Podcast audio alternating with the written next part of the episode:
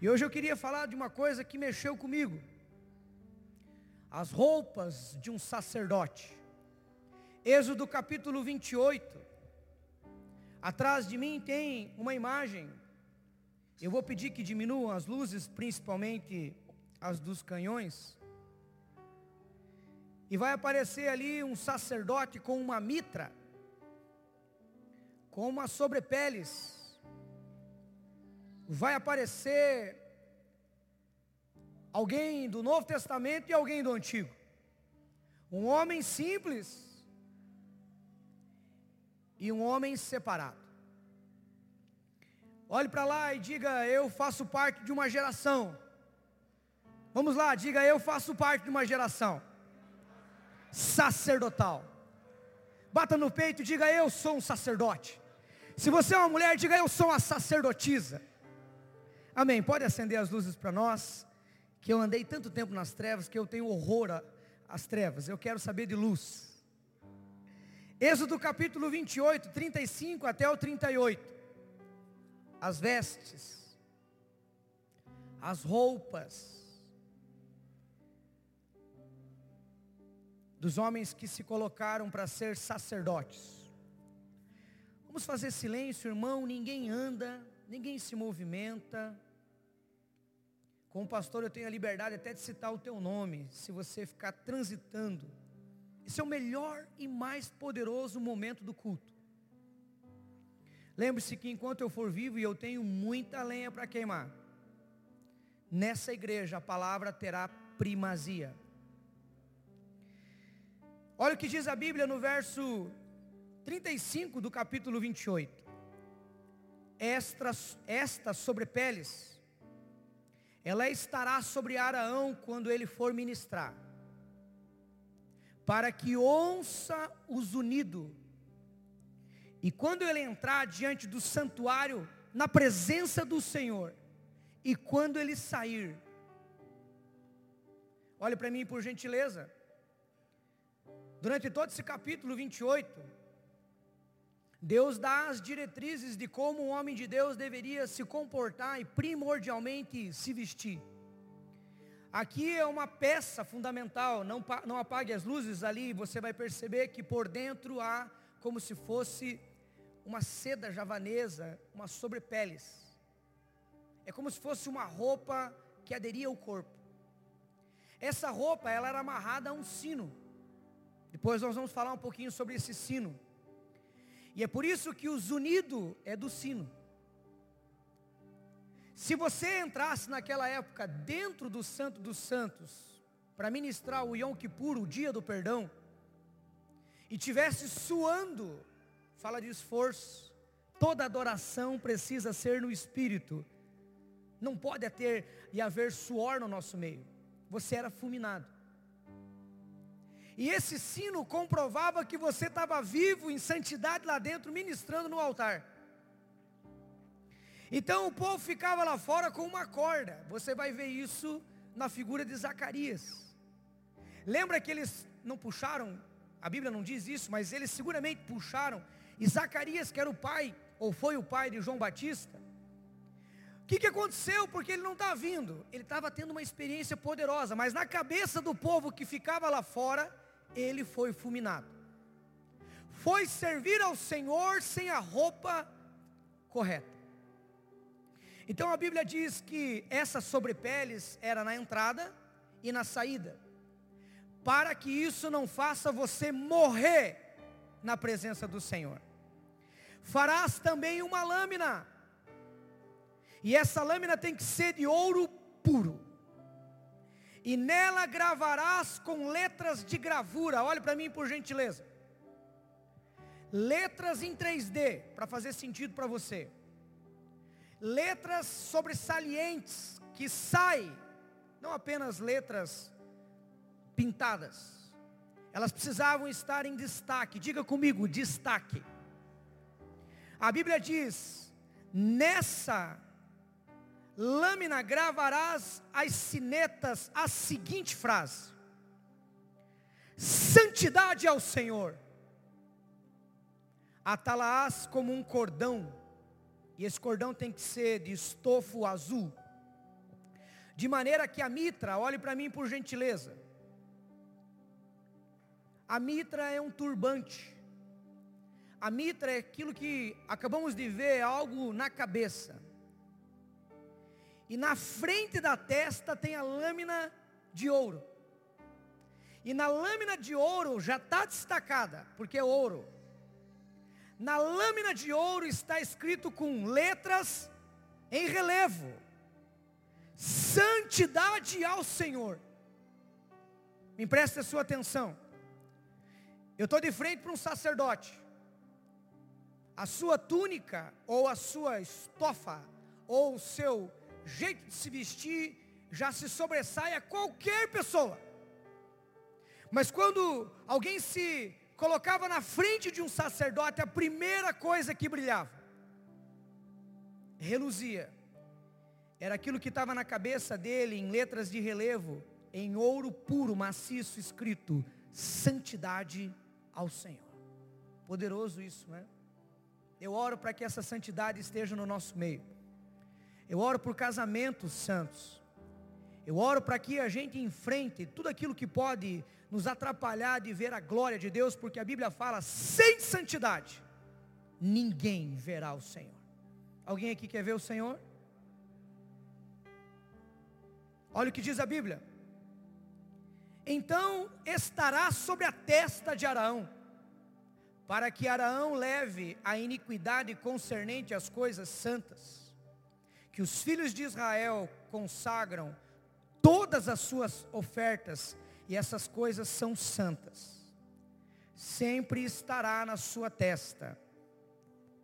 Araão terá na sua testa o destaque, para que sejam aceitos todos perante o Senhor. Diga aleluia. Irmãos, nós podíamos ir embora, que palavra poderosa. É interessante como Deus, me preste a sua atenção por gentileza, ei, como Deus ele usa de elementos impressionantes. Na verdade, Deus é um criativo. Como ele usa de situações, de circunstâncias, para que os valores da palavra dele adentrem no nosso coração e jamais sejam removidos. Alguém já disse, na verdade foi o salmista: Gravei firmemente a tua palavra no meu coração para que não peque contra ti. Naquela época não havia gravadores, mídia, microfones, não havia comunicação, não havia transmissão online. Porém, o Senhor usava de recursos que hoje, milhares de anos depois, eu ainda estou falando desses recursos que ficaram marcados. Naquela época o Senhor usava de situações e imagens pitorescas para definir memorandos dos seus parâmetros. O que é um parâmetro, pastor? São circunstâncias das quais nós não podemos mudar. Quando eles avançaram numa terra prometida, lá na frente o próprio Senhor usou os profetas dizendo: Não removam os marcos já estabelecidos. O que Deus está dizendo é que tem coisas que são imutáveis. E eu vim aqui hoje dizer que sem santidade ninguém verá o Senhor. As roupas dos sacerdotes falam muito de coisas espirituais. Cada peça, cada pedra, cada textura e configuração de qualquer material usado para suas roupas deveriam ser seguidas à risca. É claro que nós estamos falando com o olhar do Antigo Testamento, mas o sacerdote é um protótipo de quem nós somos no Novo Testamento. E hoje eu vim aqui falar para você que era assim que um homem de Deus era visto. E eu não estou pregando sobre usos e costumes. Até porque uma roupa não salva ninguém. Mas um salvo sabe se vestir corretamente. Alguém diz amém. não se submeta a uma roupa que não condiz contigo.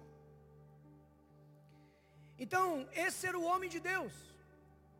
Como eu falei, a mitra era um turbante. Eu tive uma experiência muito poderosa nesse altar um dia.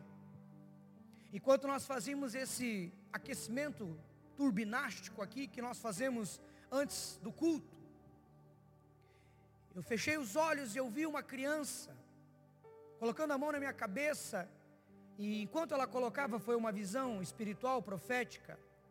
Eu sentia que eu estava com um turbante e aquele turbante começou a escorrer óleo sobre a minha cabeça. Eu caí eu falei assim: por que, que eu tenho que cair? Por que, que o homem de Deus tem que cair? Eu já fui crítico do cair em Deus. Cair é fácil, eu falava. Eu quero ver levantar com o comportamento correto. Embora as duas coisas façam sentido. Mas Deus falou comigo aquele dia. Quantos aqui entendem que Deus fala contigo? Dá um sinalzinho com a mão. Deus falou para mim, eu usei uma criança na tua visão para demonstrar que não precisa ser um pastor daqueles mega internacionais, uma criança. A Bíblia fala em Salmos, da boca dos pequeninos suscita o perfeito louvor. E eu fiz com que aquela unção, que aquele óleo escorresse sobre você, para demonstrar que você foi ungido por uma obra sem igual. Eu vim aqui hoje dizer, olhe para mim, você, PIB de Matinhos, foi ungida para uma obra sem igual. Se você descobrisse, atentasse, atinasse, elucubrasse aquilo que Deus tem acerca do teu chamado, se colocasse em pé, porque nós estamos andando muito de cabeça baixa, esse vírus maldito está atrofiando a nossa fé. Em momentos de conferências como essa, a nossa fé é liberada. E nós nos colocamos em pé dizendo que há um futuro poderoso nos próximos dias. Nós nos recusamos a ter uma palavra contrária, porque nós somos promotores de esperança. Voltem às fortalezas, ó esperançosos e prisioneiros da esperança. E a segunda coisa que Deus falou para mim, a terceira, me corrijo, é que você tem que cair. Porque quando você cai, demonstra fraqueza na presença de Deus. Há muita gente tentando fazer a obra na carne. Cara, eu sou bom. Não, eu sou um espetáculo. Não, o espetáculo é pequeno para mim, eu sou mega dos megas. Cara, eu vim aqui dizer para você que você sem Jesus não passa de um burrinho. Eu também. Alguém aqui já conheceu a história do burrinho? Alguém já ouviu a história do jumentinho? Levante a mão. Não sei se é a mesma, e eu vou contar. Vocês não têm autoridade para tirar o microfone da minha vida, e eu vou contar. Certa feita diz que um burrinho foi comissionado para entrar com o rei da glória em Jerusalém. E de repente olharam para a mãe do jumentinho e falaram: Nós queremos ele. Tinha muitos jumentinhos, naquela época o jumentinho era como se fosse um Fusca, um carro moderno, um carro popular, um golzinho bola. Não, mas nós queremos esse jumentinho. E quando apontaram para ele, ele já levantou as duas orelhinhas e disse: Sou eu. E ele saiu todo rebolando na frente dos outros jumentinhos, dizendo: Sou eu. Não é você, sou eu. E Jesus subiu em cima daquele jumentinho, e ele entrou um espírito falso nele, e ele se empoderou de orgulho, de empáfia, de nariz empinado, e ele pensou que ele era um alazão. E enquanto ele entrava, as pessoas jogavam as suas vestes, jogavam palmeiras, arrancavam domingo de ramos, você lembra disso? e gritavam: Hosana! Bendito é o que vem em nome do Senhor. E ele disse: trocaram até meu nome, me deram um nome chique. Eu sou demais, eu sou um jumento, não, não, eu sou um alazão. E daí ele mudou o trote, porque gente metida anda até diferentemente. Faz sentido isso? E ele entrou, ele passou, e de repente ele chegou em casa, aquele tempo de ovacionar, acabou, e ele chegou em casa dizendo para os seus irmãos: Meus irmãos, E mamãe e papai, eu fui ovacionado, eu entrei na Jerusalém, gritavam um nome, me deram até um nome diferente, Osana.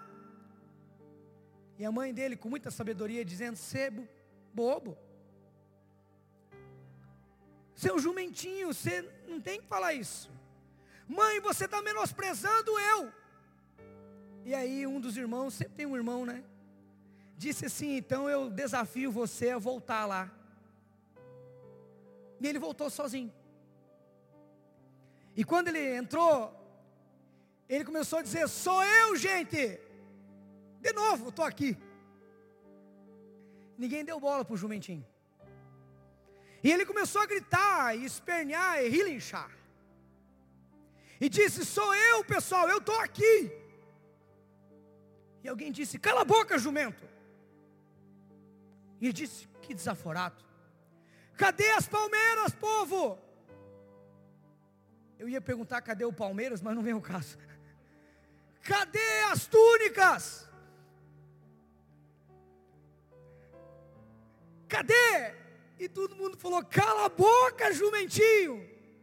Cadê aquele nome bonito que vocês me deram, Osana? Alguém pode me chamar de Osana? E ele importunou demais, porque os jumentos sem Jesus importunam demais.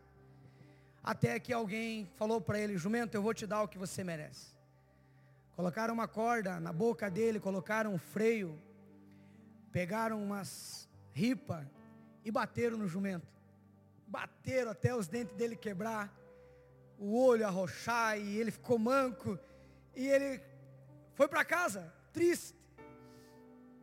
E quando ele chegou em casa, o irmão, porque sempre tem um irmão, mamãe, papai, o, jumentinho está vindo.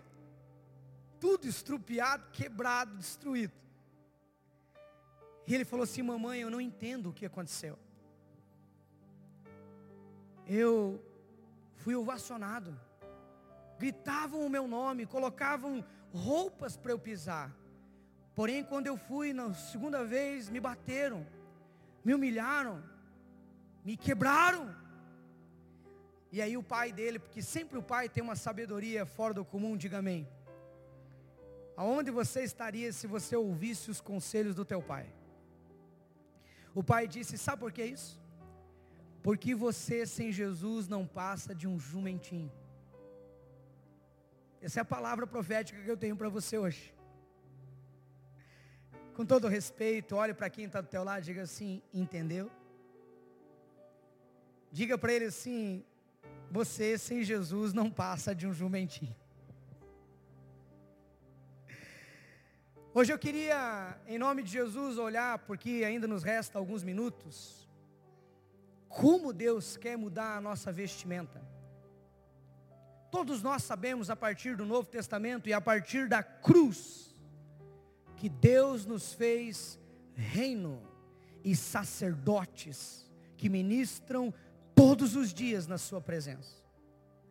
Olha o que diz a Bíblia em 1 de Pedro 2,9: Vós, porém, sois raça eleita, sacerdócio real, nação santa, povo de propriedade exclusiva do eterno, a fim de proclamar as virtudes daquele, tem tudo a ver com ele, que vos chamou das trevas para a sua maravilhosa luz. Sim, vocês que antes eram um povo, e a Bíblia fala do povo aqui no diminutivo, povinho. Mas agora vocês sois povo de Deus.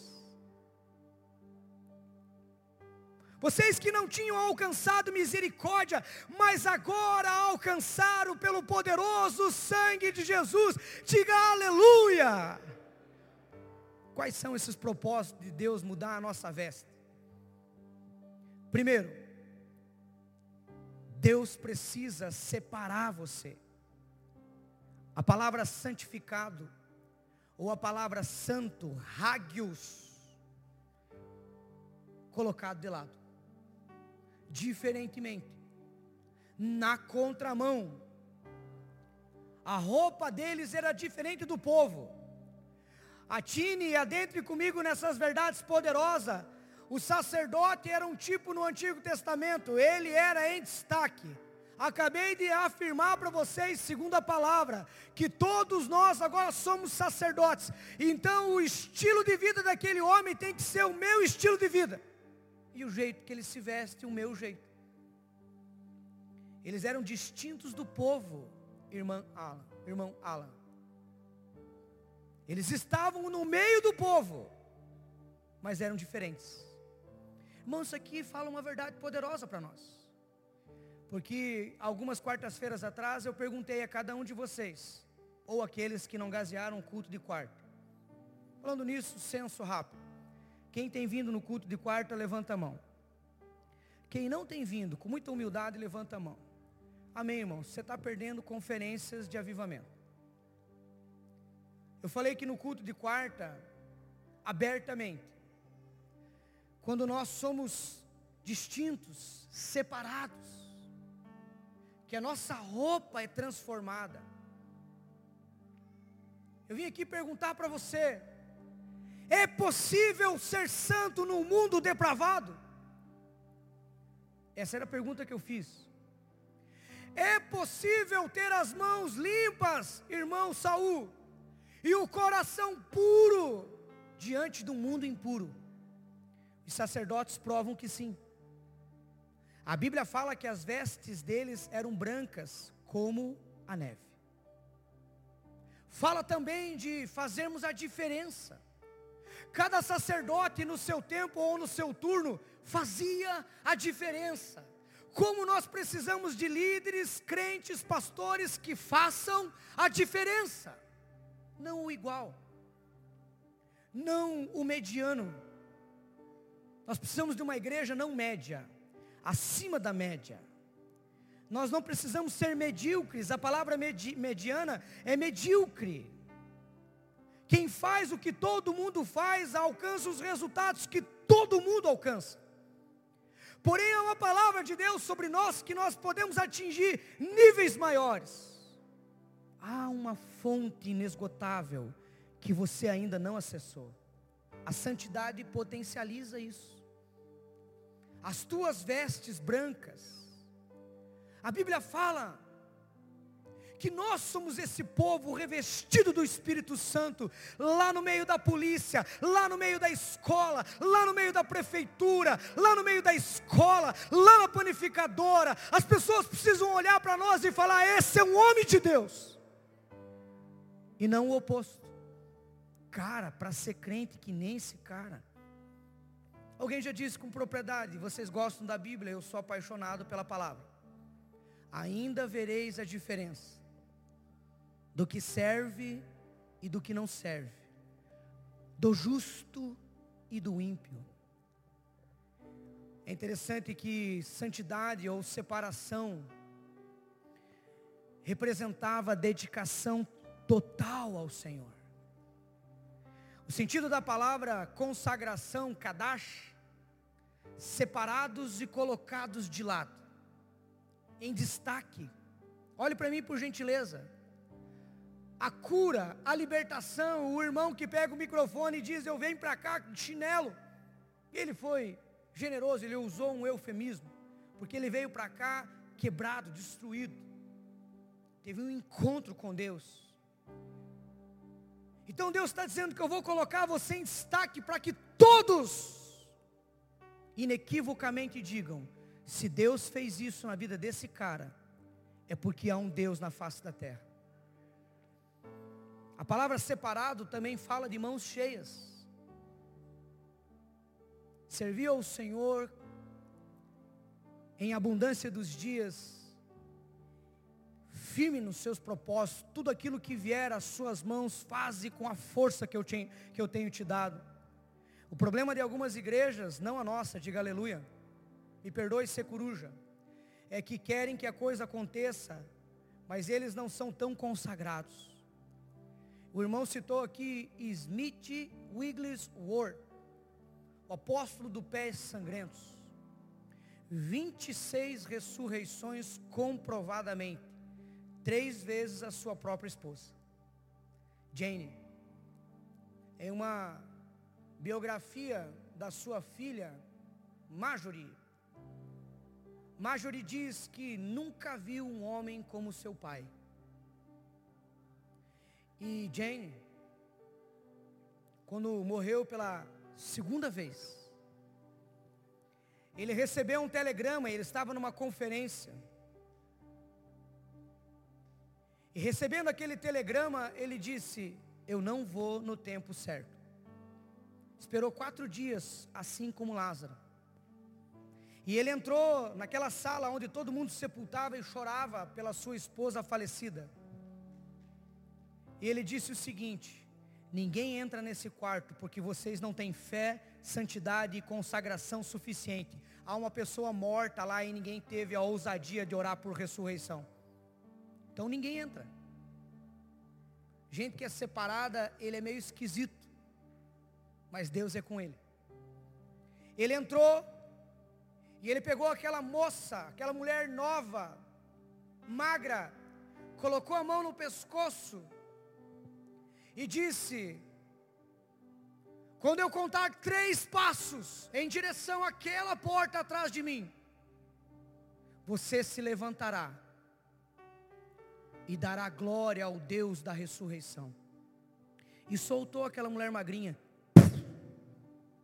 Ele virou, deu um passo, deu dois passos. Aquela mulher magra pula nas suas costas e diz: Smith, você é um homem santo diante de Deus. Por que, que isso não acontece no nosso meio? Porque nós estamos sujos. Nós não lavamos as nossas vestes no sangue poderoso de Cristo. Nós achamos que tomando uma vez por mês a ceia somos plenamente purificados. E isso faz sentido porque somos mesmos. Mas de contrapartida nos ignoramos, nós ignoramos as outras verdades contidas na palavra, onde Jesus disse em João capítulo 17: Vocês estão limpos, mediante a palavra que vos tenho dito. E porque vocês me chamam de Senhor, Senhor, se não obedecem o que eu vos falo? Eu vim aqui dizer que todo o dom que Deus colocou para você é para distribuir, é para abençoar. Tem dons de edificação pessoal, nós somos uma igreja que flui no profético, que flui na intercessão, que flui na oração em línguas. O apóstolo Paulo diz que quem fala em línguas fala do homem, do seu espírito a Deus, que o entende e edifica a si mesmo. Mas o dom de línguas, ele bem pode ser um dom egoísta. Porque eu gosto de orar em línguas e oro há 22 anos. Mas eu gosto de pregar porque eu estou abençoando a sua vida. Eu gosto de orar no final do culto, eu gosto de aconselhar. Eu entendo que há uma diversidade de dons e eles precisam tocar as pessoas. Eu vim aqui hoje dizer para você, Corban, você é uma oferta consagrada a Deus. Você é um homem dedicado a Deus. Manifeste a sua natureza e abençoe um sem número de pessoas. Esse é o propósito do teu coração bater. Aquela roupa simbolizava digna, dignidade e beleza. Quem é santo é bonito. Quem vive no pecado é feio. Olhe para quem está ao teu lado e diga assim: como eu sou bonito. Há um poder, há uma força de autoridade naqueles que são consagrados. Há um poder sobrenatural naqueles que são separados pelo Senhor e dizem: Eu sou dele e ele é meu, de uso exclusivo.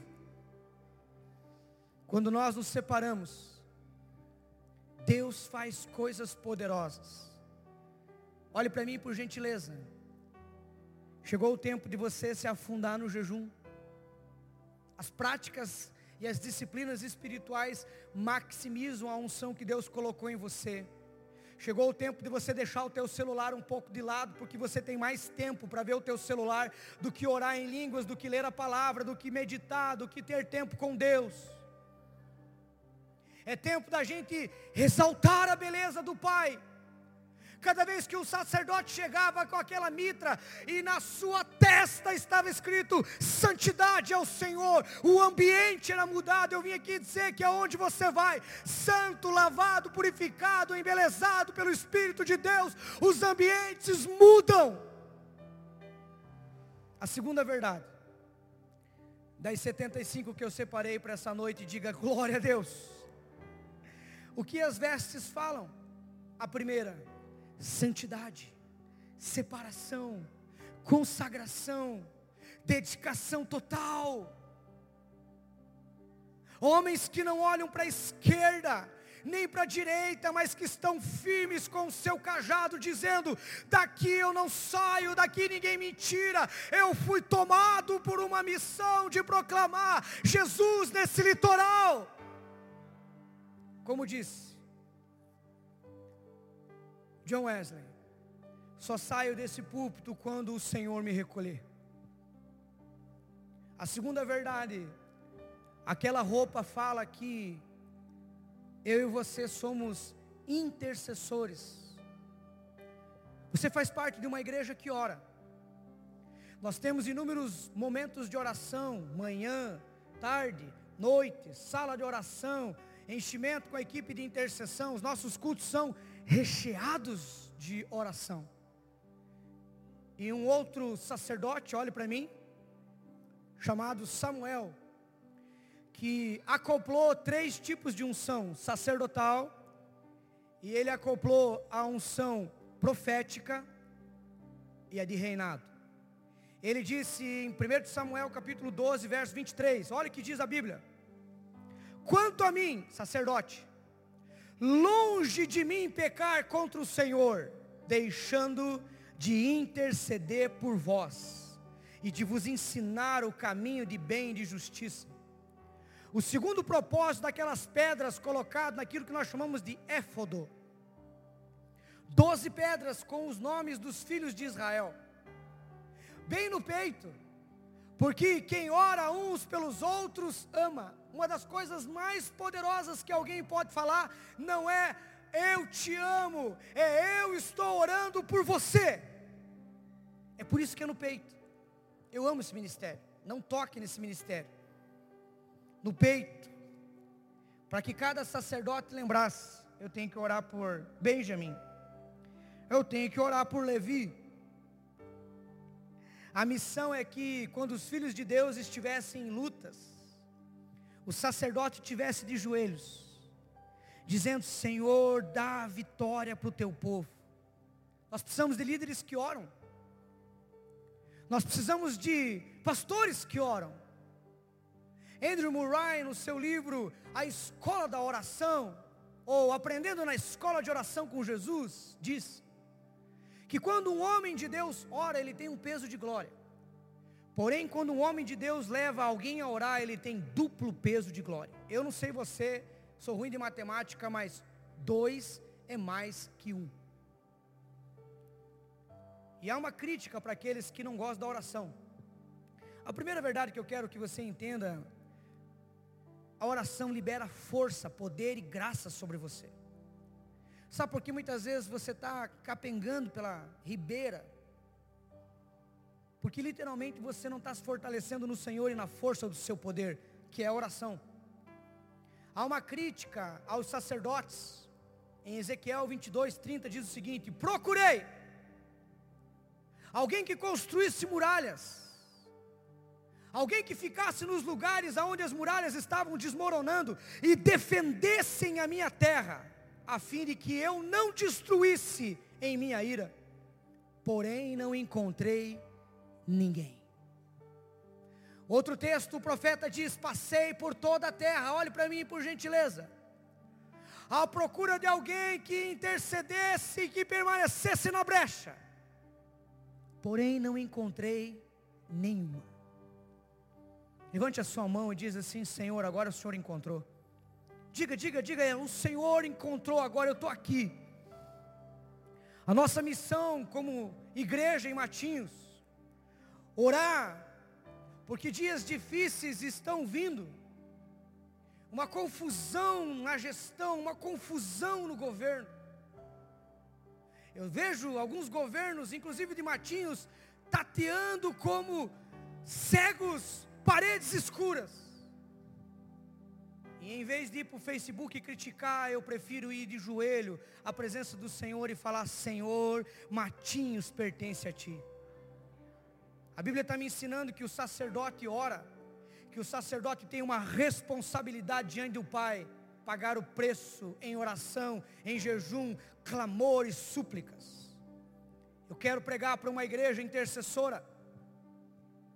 Não, não, você não entendeu. Eu quero pregar. Não, eu estou pregando para uma igreja intercessora.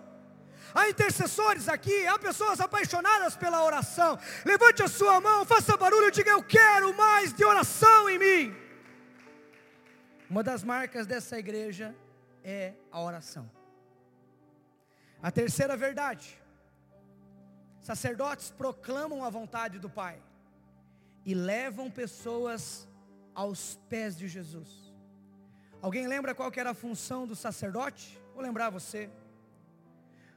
O povo procurava o sacerdote e falava: pequei. O povo procurava o sacerdote e falava: adulterei. O povo procurava o sacerdote e falava: minha casa está destruída. A peste, a minha lavoura não tem frutificado. O povo procurava o sacerdote e falava: não tem água do céu para minha colheita. E eles com muita clareza, intercediam a Deus pelo povo. E eles levavam através dos sacrifícios. Entenda uma coisa, presta atenção. Ministério é sacrifício. Por isso alguns irmãos não conseguem parar comigo, ou na minha liderança, ou nessa igreja, porque eles querem ar condicionado e poltronas. E eu vim aqui dizer para você que sem sacrifício não há fogo. Eles levavam as pessoas ao Senhor, dizendo: Senhor, olha por ele. Anunciar com clareza a vontade do Pai. Alguns sacerdotes, veja que responsabilidade eu e você temos. O teu vizinho encrenqueiro que escuta lepo, lepo e funk. O teu amigo maconheiro e cachaceiro o teu amigo antigo de rolé, ou aquela pessoa que ainda não tem Jesus, ela vê em você o Senhor, e ela vem perguntar, dizendo sim, o que eu faço da minha vida? E você é portador da mensagem que liberta. Sacerdotes fazem isso, o que é certo, é certo, o que é errado, é errado. Sacerdotes não negociam, sacerdotes se afastam, inclusive de movimentos, entendendo que Deus não está naquele lugar. Sacerdotes entendem que não podem liberar suas bênçãos, porque Deus não abençoa algumas coisas. Eu tenho tanta revelação que há lugares que eu não coloco mais o meu pé, a menos que Deus mande, porque eu não posso abençoar aquilo que Deus não está abençoando.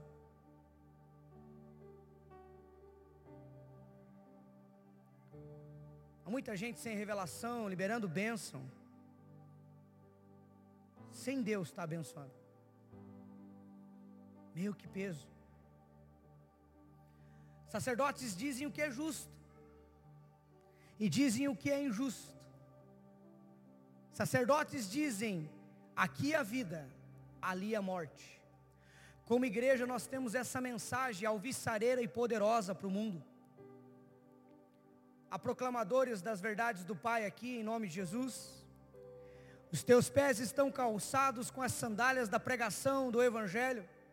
Você entende que sobre você está o Espírito Santo que ungiu você para proclamar as boas novas aos cativos.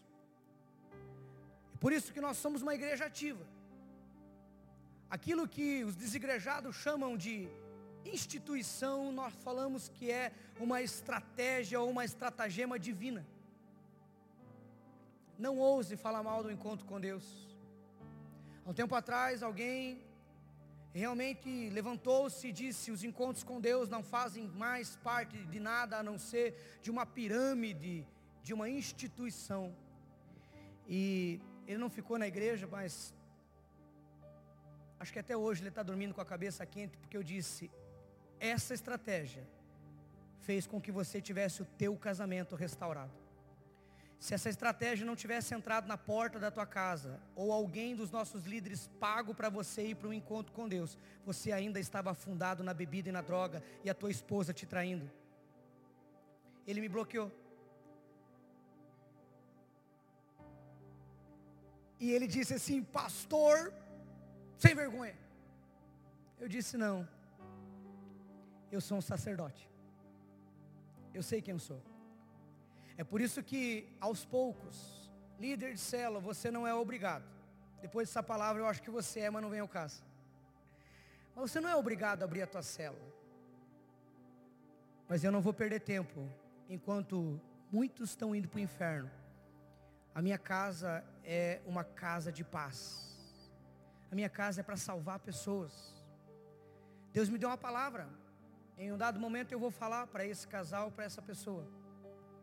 Eu vi eu morando dentro de uma casa, uma luz muito grande vindo sobre essa casa. Muita gente, minha célula, né?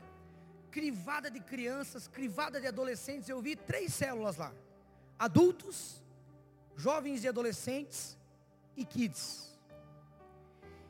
E quando eu estava olhando para aquela casa, o Espírito Santo disse para mim: dessa casa, desta célula, eu vou levantar o teu sucessor para ficar na PIB. Uau! Que peso! É por isso que nós chamamos os nossos amigos para vir para o culto. Você faz a tua parte, eu faço a minha, o outro canta, o outro recolhe o dízimo, o outro intercede, e assim vai o fluxo normal da vida da igreja, e nós vamos fazendo com que essa unção sacerdotal leve pessoas a um encontro com Deus. A Bíblia fala que muitos buscarão a vontade de Deus, e eles encontrarão, porque ela está à distância da tua língua para proclamar as verdades e os juízos do Pai. Alguém aqui tem língua? A tua língua tem uma finalidade, além de beijar, comer, proclamar as boas novas. Ei, sacerdote, sacerdotisa, em tempo e fora de tempo, fale que Jesus é o Senhor e há poder no nome dEle para salvar. A quarta verdade como Deus é bom com o tempo. As roupas do sacerdote fala de um memorial de misericórdia e graça. Diga comigo, memorial de misericórdia e de graça. Lembra dos sininhos? Os sininhos eram colocados sobre as sobrepeles. E eles entravam lá para dentro, iam para o altar. Aquele sininho iam tocando, ding, ding, ding, ding, ding, ding. Não vou passar vergonha sozinho, você vai tocar o sininho comigo. Faz assim com a tua mão. Quem não fizer, vai cair um braço. E diga comigo assim essa palavra profética. Diga assim, ding, ding, ding, ding. Você já imaginou você aqui, irmão Alan, irmão Kennedy, irmão Saul cantando e um sininho ding, ding, ding, ding, ding. Você já imaginou essas meninas aqui com esse manto e com essa túnica e com esse pedaço de pau, com esse negócio que eu tenho medo delas dar na minha cabeça quando eu estou ali. E um sininho, ding, ding, ding, ding, ding, ding. Os intercessores, quando fosse para orar com alguém, um sininho, ding. Mas ali era um memorial. Presta atenção. Aquele sino dizia que eles sem Jesus não eram nada. A Bíblia fala que não é pela força, irmã Lu, não é pela violência, mas é pelo meu espírito, diz o Senhor. John Piper, um teólogo presbiteriano, diz o seguinte: esse é o mistério da graça de Deus. Trabalhamos, fazemos, somos abundantes na obra do Senhor. Levamos pessoas para as células, para os encontros com Deus, batizamos. Dia 31 de julho, você e eu, lá na Praia Mansa, vamos descer as águas com mais 30 pessoas. Diga aleluia. E para no final falar: não fui eu, tão somente foi a graça de Deus. Paulo disse: Sou o que sou pela graça de Deus. O Senhor Jesus diz: Sem mim nada podeis fazer. A nossa capacidade, a nossa distinção, essa túnica, olhe para mim por gentileza. Esse manto apostólico que há na PIB aponta que sem a graça de Deus nós não podemos fazer nada. Lá tem bons pastores, bons músicos, então lá o louvor de vocês é que nem aquela igreja famosa da Austrália. Ah, mas eu vi um povo lá com os coletes diferentes, umas máscaras diferentes, e eh, tinha uma chama de fogo atrás deles, então. Mas lá estão, então, tem pessoas ricas, empresários que ganham 50 mil por mês. Ninguém disse amém. Essa era a hora de você falar amém. Porque se você prosperar, todos nós somos abençoados, diga aleluia. Lá tem pessoas que dependem de Jesus. Quem fez tudo aquilo? Jesus. Mas tem um pastor baixinho lá, cara, ele é um jumento. Cheio de falha. Olha aqui, atrás de mim não há asas. Louvado seja o nome de Jesus, eu não sou um anjo. Mas uma coisa ninguém me tira. Eu sou dependente da graça do Pai. Há pessoas dependentes da graça aqui? Seja agradecido. Que isso redunde em louvor. Quando você quebrar tudo no louvor, diga a Ele toda a glória. Quando vocês dançarem, meninas, com esses panos aqui, e não baterem na cabeça do pastor e tocarem o céu com a vossa dança profética, diga: Não fui eu, foi o Senhor. Quando você, líder de célula, mandar, como vai acontecer, 10 pessoas para o encontro com Deus, no dia 16, 17 e 18 de julho, diga: Não sou eu, é a graça. E aí você lembra dos sininhos, jamais vocês vão se esquecer. O sininho vai ficar balangando e vai falar diling, ling, ling, ling, ling, ling, e você vai lembrar: Eu dependo do favor do Pai. Eu oro para que Deus levante em nós homens completamente entregues à vontade de Jesus homens dependentes, mulheres que digam: a minha força vem de um Deus que faz milagres. E aquela música fala muito sobre isso. Longe de mim cantar, mas muitos hão de ver quão grande é o meu Deus. Há um Deus na sua vida? A última verdade, eu vou deixar as 72 para um outro momento, uma ocasião mais oportuna. O que aquela veste fala, irmão, irmão Hamilton? O que aquela veste fala, Maico, para mim, para nós? Fala que nós temos uma unção que vem do céu. Salmos de número 133 diz assim: atine comigo. É como um óleo que desce preciosamente sobre a cabeça desce sobre a barba de Arão. E desce sobre as suas orlas. Sabe o que significa o azeite derramado? A unção do Espírito Santo sobre a nossa vida.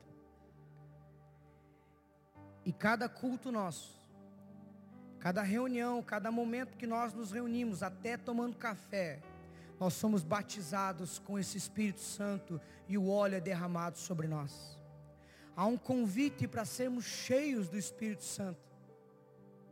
Aquela estola, a mitra, o turbante, fazia com que o óleo, o azeite fresco descesse. E aquele azeite revigorava as forças do sacerdote que dizia: Eu estou cheio de Deus. Eu vim aqui dizer para você que há uma porção a mais do Espírito Santo para você. A ordem hoje é: enquanto a equipe de adoração vem para cá, sejam ungidos, batizados e cheios do Espírito Santo. A ordem expressa hoje para a PIB de Matinhos, geração sacerdotal é, sejam cheios do meu Espírito, diz o Senhor. Se você for cheio do, teu, do Espírito de Deus, seu casamento é diferente. O jeito que você prega é diferente. Aquilo que você faz, faz com outro olhar. E eu vim aqui fazer uma pergunta simples. Lembra da palavra no batismo com o Espírito Santo, lá no encontro com Deus? Alguém aqui tem fome dessa presença? Se coloque em pé, por gentileza.